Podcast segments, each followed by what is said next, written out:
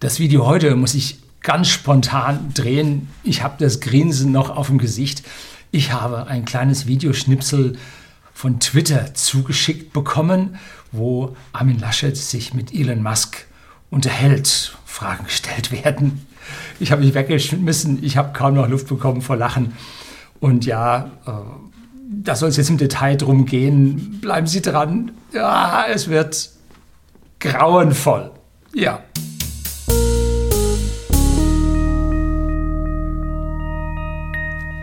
Guten Abend und herzlich willkommen im Unternehmerblog, kurz Unterblog genannt. Begleiten Sie mich auf meinem Lebensweg und lernen Sie die Geheimnisse der Gesellschaft und Wirtschaft kennen, die von Politik und Medien gerne verschwiegen werden.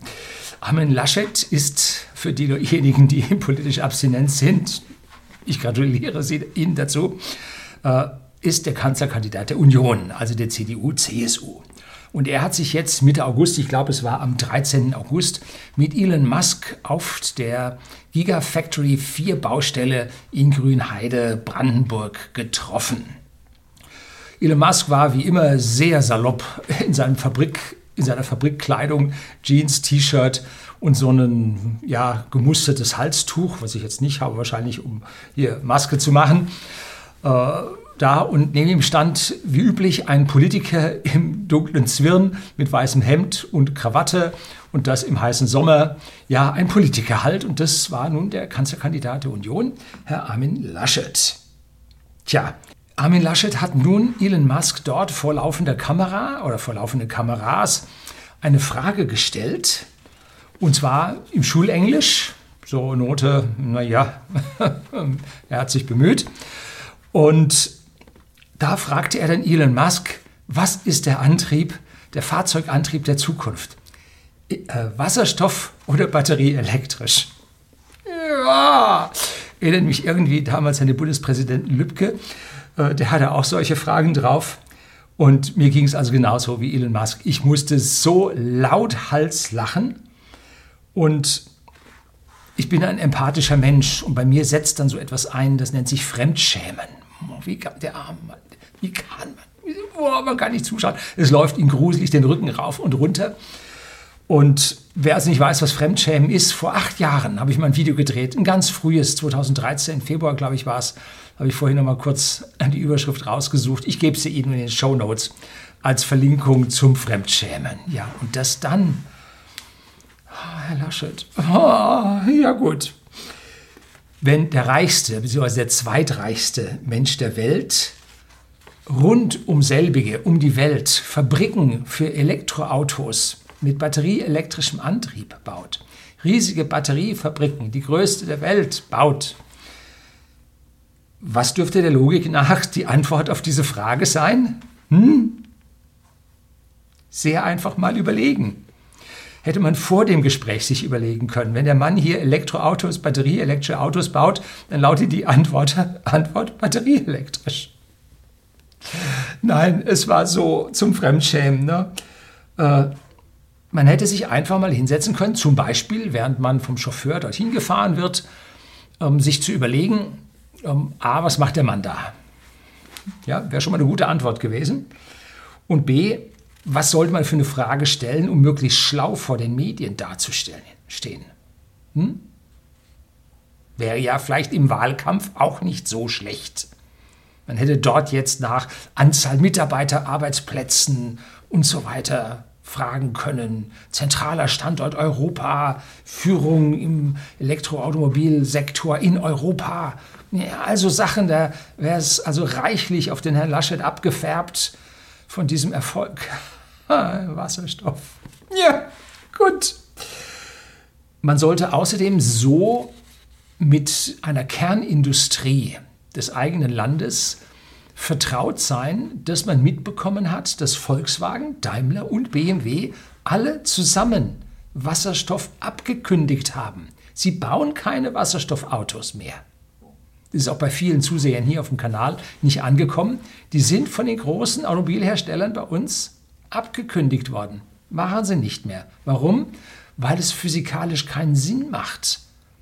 Der Wirkungsgrad zur Wasserstofferzeugung ist schlecht und der Wirkungsgrad zur Umsetzung im Fahrzeug wieder in Strom für den Elektromotor ist auch schlecht. Die Brennstoffzellen haben einen haben ungern einen variablen Leistungsausputt, die arbeiten gerne konstant. Ne? Das heißt, man braucht da drin auch nochmal Akkus. Und diese Akkus fahren nun viele Zyklen rauf und runter, weil die Brennstoffzelle mal zu viel und mal zu wenig. Also das heißt, die Dinge altern genauso wie die Plug-in-Hybride.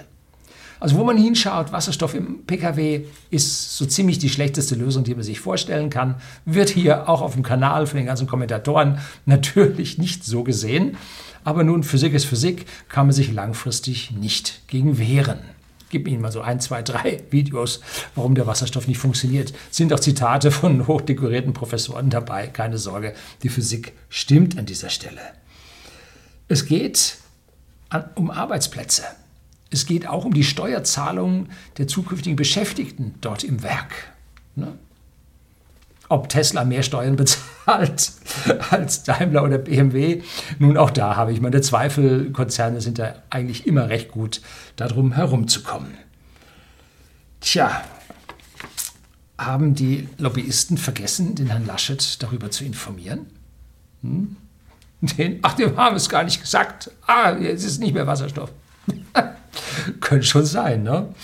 Ähm, und das Schlimmste wirklich an dieser Geschichte ist, dass der Mann unser Kanzler werden will. Ne?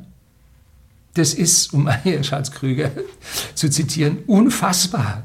Das ist unfassbar. Und wer nun meint, mit einer Kanzlerin Baerbock, mit regenerativen Energien und so würde das alles besser, ich möchte hier an die Glanzleistung von Frau Baerbock in Sachen Kobold. Ja, äh, mein Mathelehrer sagte dann, wenn er so Arbeiten zurückgab und da war dann eine 5 drauf und manchmal guckte er drauf und sagte, das ist nicht 5, neben roten Stift, zack, das ist 6.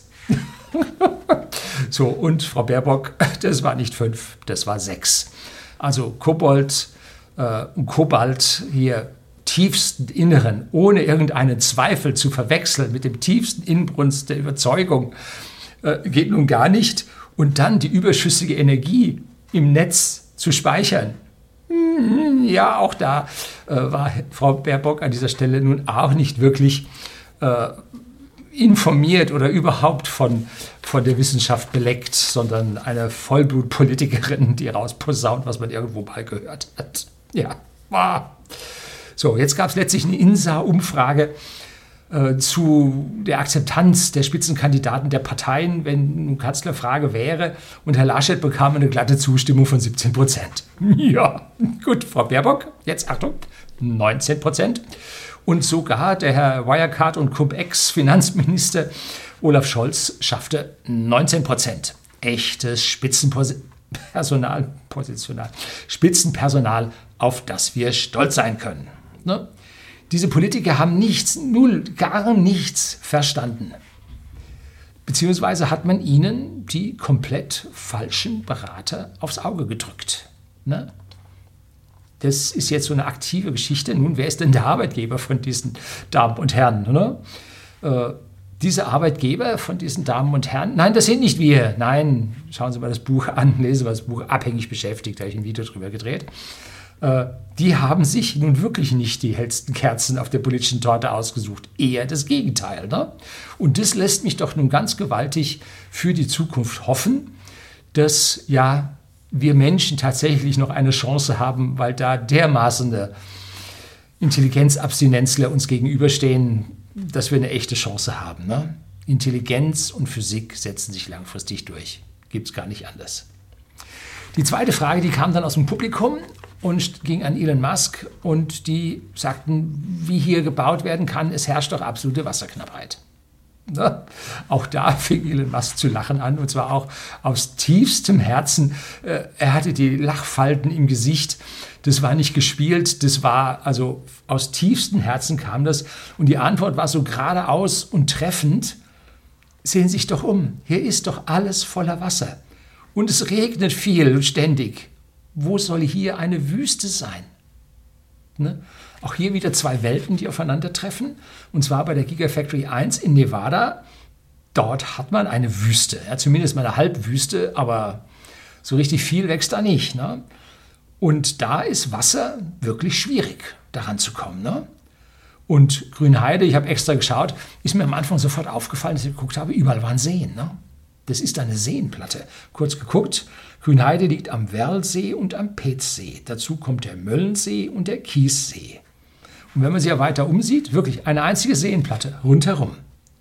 Wenn es dort eine Wasserknappheit gibt, dann ist es eine bürokratische Wasserknappheit. Das muss man sich durch den Kopf gehen lassen. Ne? Und die Riesengeschichte ist ja, damals hat sich Grünheide darauf vorbereitet, dass BMW an diesen Standort kommt. Deshalb war dieses Areal dafür vorgesehen. Und dann äh, entschloss sich BMW dann doch nach Leipzig zu gehen, ganz zum Nachteil von Grünheide. Und da habe ich ein Interview mit einem Wasserwart dort gesehen oder Wasserverwaltungs... Also da ist irgendwie so eine, so eine öffentlich, öffentliche Gesellschaft, die ja für den Wasserverband, Zweckverband oder sonst wie das da heißt, zuständig ist und ein Interview mit dem Bürgermeister gesehen und so. Und die haben gesagt, wir müssen einfach jetzt mal ein bisschen mehr Wasser machen. Ne?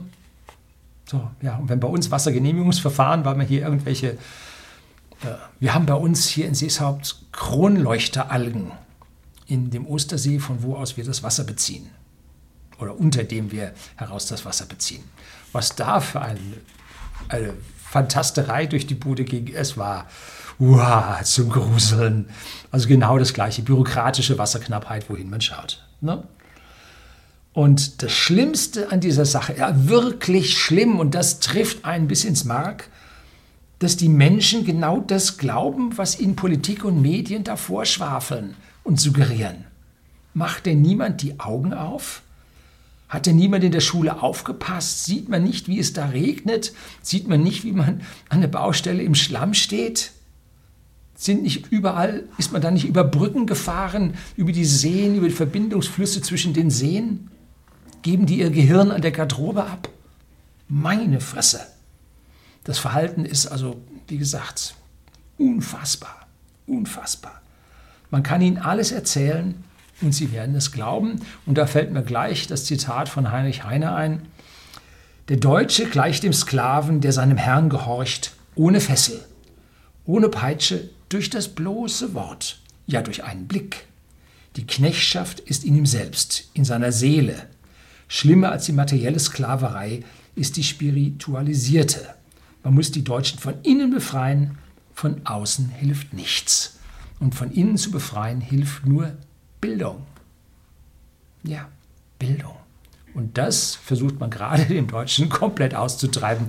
Die Schulen sind torpediert. Ja, es ist, um hier nochmal Charles Krüger zu zitieren, unfassbar. Das soll es gewesen sein. Herzlichen Dank fürs Zuschauen.